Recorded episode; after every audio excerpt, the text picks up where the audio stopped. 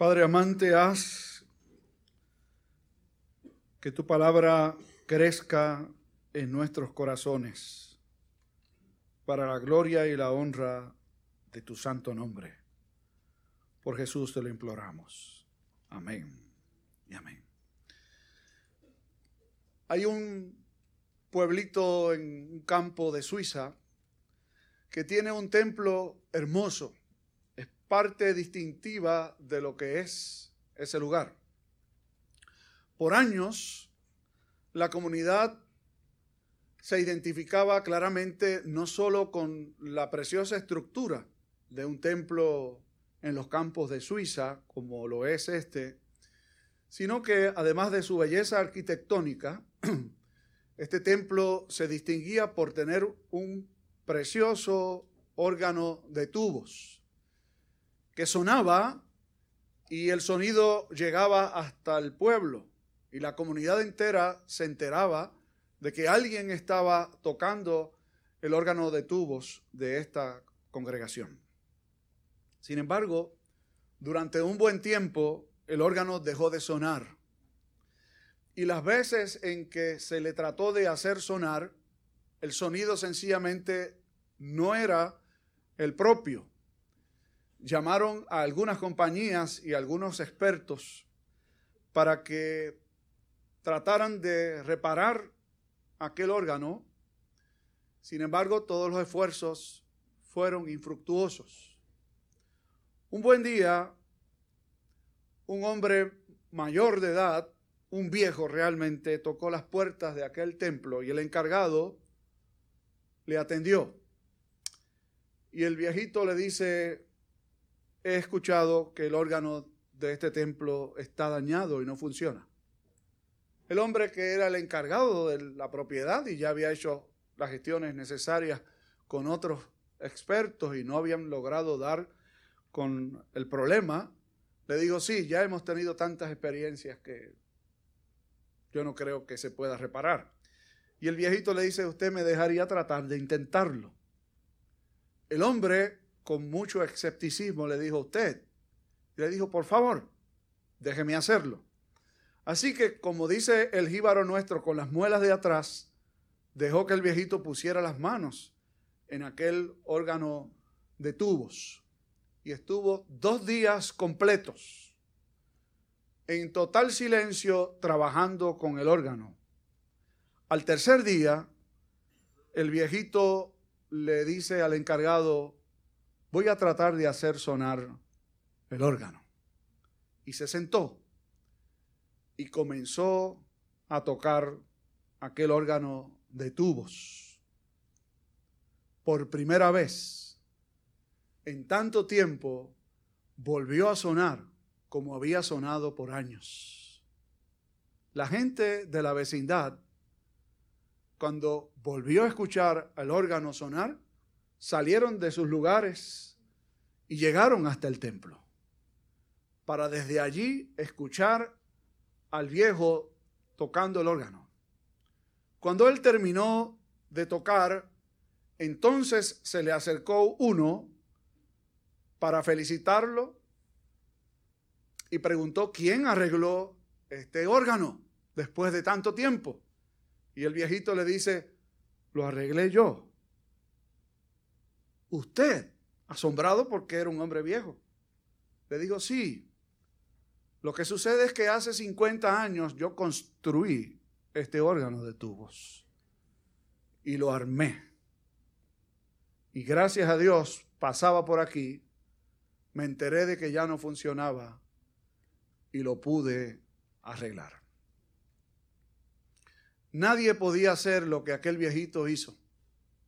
La razón, él conocía el instrumento. Él lo había hecho. Cuando yo comencé en el ministerio, leí una historia que seguro ustedes han escuchado, pero que es muy similar a esta, de un hombre tratando de, reparar un viejo Ford.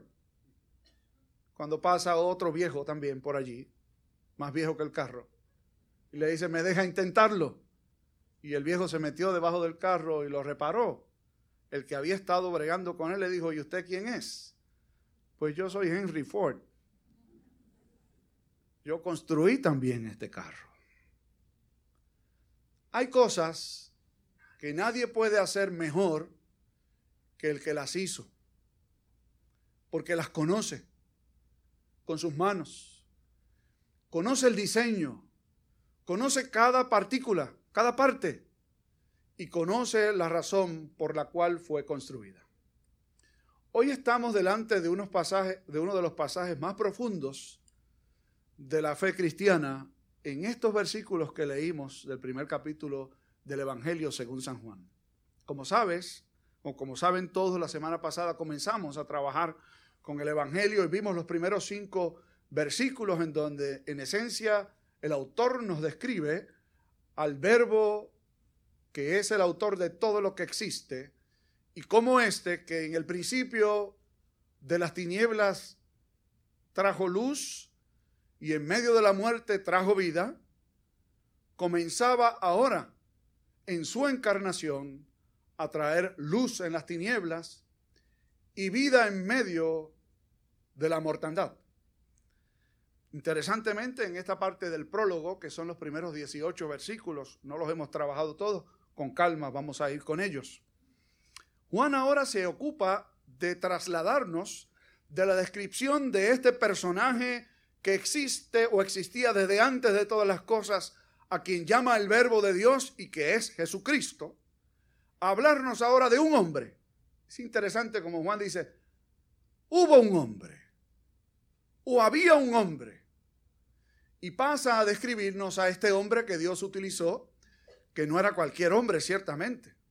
De hecho, cuando Jesús en otra instancia le toca hablar de este hombre, que era el otro Juan, no el autor del Evangelio, sino el evangelista. Jesús dice que de vientre de mujer no ha nacido uno mayor que Juan. Pero su tocayo, el escritor, sencillamente lo describe como un hombre a quien Dios envió con una misión particular. Y la misión particular de ese hombre era hacer que todos mirasen al que iba a venir después de él. De hecho, el escritor Juan, y nos permiten aquí hablar del escritor para no confundirlos con Juan y Juan, pero sabemos que cuando hablo del escritor estoy hablando del evangelista, Juan. El escritor se encarga de decirnos que ese hombre no era la luz, para luego decirnos que el rol de ese hombre era hablarnos o presentarnos a la luz verdadera. Y esta luz verdadera fue justamente el verbo de Dios quien hizo todas las cosas desde el principio y como decíamos la semana pasada, trajo luz en la oscuridad y vida en medio del caos. Entonces, Juan entra en uno de los elementos de la doctrina cristiana más profundos y más difíciles de trabajar. Yo siempre digo que es más difícil predicarle a los chicos que predicarle a la gente adulta, porque uno trata, tiene que, ya uno no es como ellos, ¿verdad? Ha pasado el tiempo, pero uno trata de pensar como, como piensa el pequeño y cómo hacerlos entender. Y yo decía, ¿cómo les hago entender lo que es estar muerto espiritualmente? Pero entonces luego de trabajar con eso, y yo espero que hayan entendido algo, yo me preguntaba, pero es que a los adultos no se les debe hacer muy fácil tampoco entenderlo. que yo les diga a ustedes desde aquí del púlpito, que todos ustedes y yo también, aunque caminábamos, hablábamos, nos movíamos, estábamos muertos. Y yo no sé si hay algunos que todavía están muertos, lo sabe Dios solamente. Que no tengo la intención de lastimar a ninguno de ustedes, sino todo lo contrario. Tengo la intención de que pueda usted reconocer ¿Cuál es nuestro real estado delante de Dios?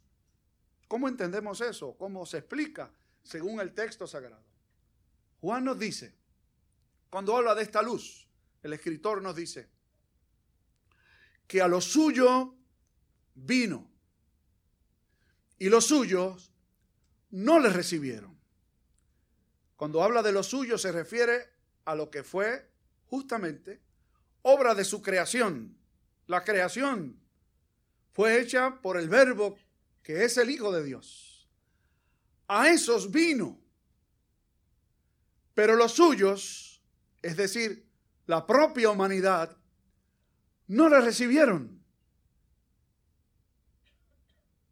No hay peor cuña, dice el jíbaro de aquí, que la del mismo palo. Los más difíciles son los de uno, ¿saben? Que le crean los de uno. Que acepten el testimonio los de uno. Jesús no la tuvo fácil, ¿saben? Los suyos no le recibieron. De hecho, los que eran parte de su familia no le siguieron. No creyeron en él. Así que si en algo nos puede servir de consuelo, saber que el propio Jesús no fue bien recibido por los suyos, esto realmente debe hacerlo. Juan dice que los suyos no le recibieron. Entonces utiliza una expresión más, que es como un punto de cambio. Los suyos no le recibieron, más a todos los que le recibieron, a los que creen en su nombre, les dio potestad de ser hechos hijos de Dios. Y entonces usted va a decir, esos somos nosotros, que creímos Ciertamente que todos los que creyeron recibieron potestad, que quiere decir poder, autoridad, de ser convertidos en hijos de Dios. Pero no se vayan muy adelante, ¿saben? Nosotros estamos tan muertos como los que no le recibieron. Ninguno de nosotros tenía vida en sí mismo. Por naturaleza y por la gracia de Dios, el autor bíblico se encarga de aclarárnoslo. Cuando luego de decir que todos los que le recibieron, que todos los que creen en su nombre recibieron potestad de ser hechos hijos de Dios, luego entonces aclara que esto no sucede por voluntad de sangre, de carne, ni de varón, es decir, no surge en nosotros de manera natural. Yo no acepté a Cristo como, mi Salvador de forma espontánea, porque quise hacerlo, porque yo era distinto del resto. No, usted se imagina ir a un cementerio y gritar allí en voz alta para que los que están en sus tumbas se levanten. Yo me imagino y supongo que ninguno de ustedes se va a atrever a hacerlo, pero es una imagen hipotética. Usted trate de llamar en un cementerio a que los muertos le respondan. Usted sabe cuál va a ser el resultado. Aparte de que le digan que usted está loco o loca, es que ninguno de los muertos se va a levantar. Nadie puede hacer eso. Llamar a un muerto a la vida, nadie puede hacerlo uno solo lo podía, lo puede y lo va a seguir haciendo.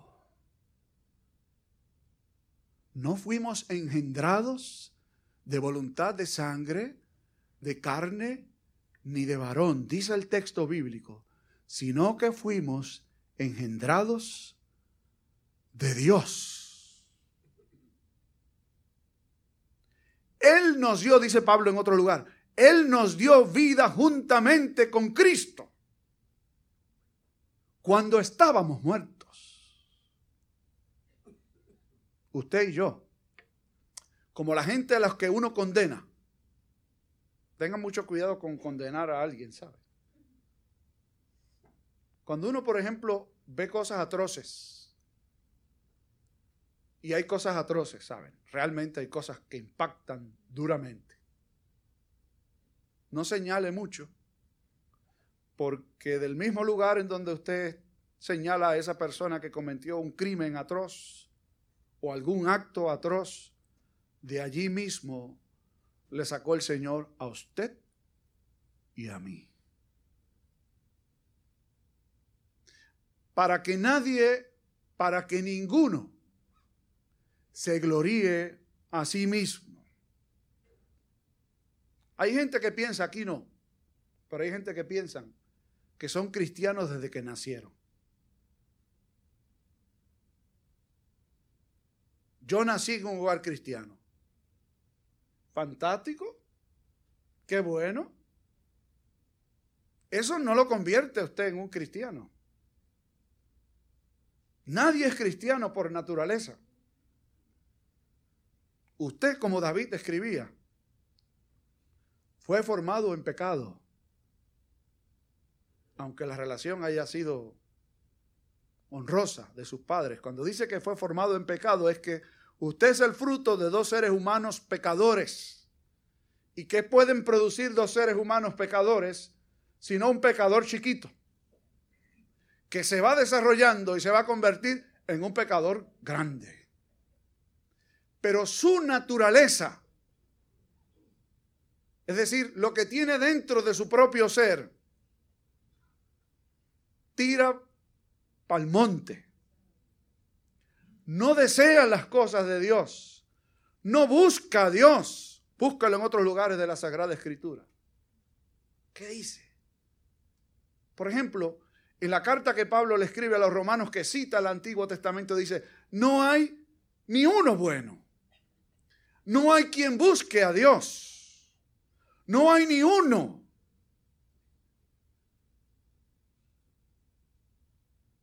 Entonces, ¿cómo alguien puede advenir al conocimiento de Dios? ¿Cómo alguien puede nacer de nuevo? Cuando lleguemos al tercer capítulo vamos a disfrutar muchísimo, porque Jesús habla con un personaje judío que se llamaba Nicodemo, justamente y en detalle sobre cómo es eso de nacer de nuevo, pero aquí nada más que nos da Juan un poquito de información. Para que vaya uno engranando para que vaya uno ajustándose. No te creas que naciste de nuevo por voluntad de tus padres, ni por voluntad propia. Porque por voluntad de tus padres y por voluntad propia vamos en la dirección contraria al deseo y a la voluntad de Dios. Los que creen en su nombre y reciben el privilegio de ser llamados hijos de Dios, lo hacen solamente por la voluntad bendita de Dios, quien nos regenera por medio de su Santo Espíritu. Y cambia un corazón de piedra en un corazón de carne. Y cambia una voluntad enfocada en sí mismo a una voluntad que empieza a mirar las cosas de Dios como el asunto primario. Y concluyo con esto porque hay mucho más que Juan nos va a ir diciendo, pero para que uno no, no dé más de lo que debe dar y no reciba más de lo que debe recibir. Si usted ha sido su corazón convertido de un corazón de piedra a un corazón de carne, de gloria a Dios. De gloria a Dios. Pero no se recueste y piense, ya me cambiaron el corazón, ya esto está hecho. Esto dura para siempre y esto es nada más que cosas buenas. Negativo, ¿saben? Seguimos tirando para el.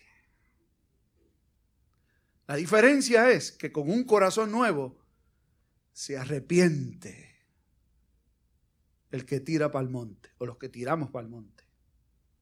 Y pedimos perdón y volvemos al camino correcto. Y esa es una labor, no es de cuaresma, en donde la gente hace ejercicios de arrepentimiento y ahora sí que me voy a poner y no voy a comer aquello y no voy a beber lo otro. No. Y si le hicieron creer que es en cuaresma que uno resuelve eso, le mintieron. Ese es un esfuerzo, no es de todos los domingos. Cuando decían a uno, ve el domingo y te arrepientes. Y el resto de la semana. Arrepiéntete todos los días y pide a Dios que te dé fuerzas para dejar de buscar lo tuyo y comenzar a buscar lo suyo, de Él. Para dejar de vivir para nosotros y comenzar a vivir para Él. ¿Cómo se puede hacer? Con el mismo poder que nos dio vida en medio de nuestra muerte, con el mismo poder que nos trajo a la luz en medio de la oscuridad. Hay poder en la sangre de Cristo el Señor. Amén. Padre, gracias te damos porque lo que nadie podía hacer, tú lo has hecho en cada creyente. Traerlo a la vida cuando estábamos muertos. Gracias. Porque por el poder que nos trajo a la vida, también podemos vivir en la luz. Ayúdanos a hacerlo para la gloria de tu nombre. Por Cristo el Señor. Amén.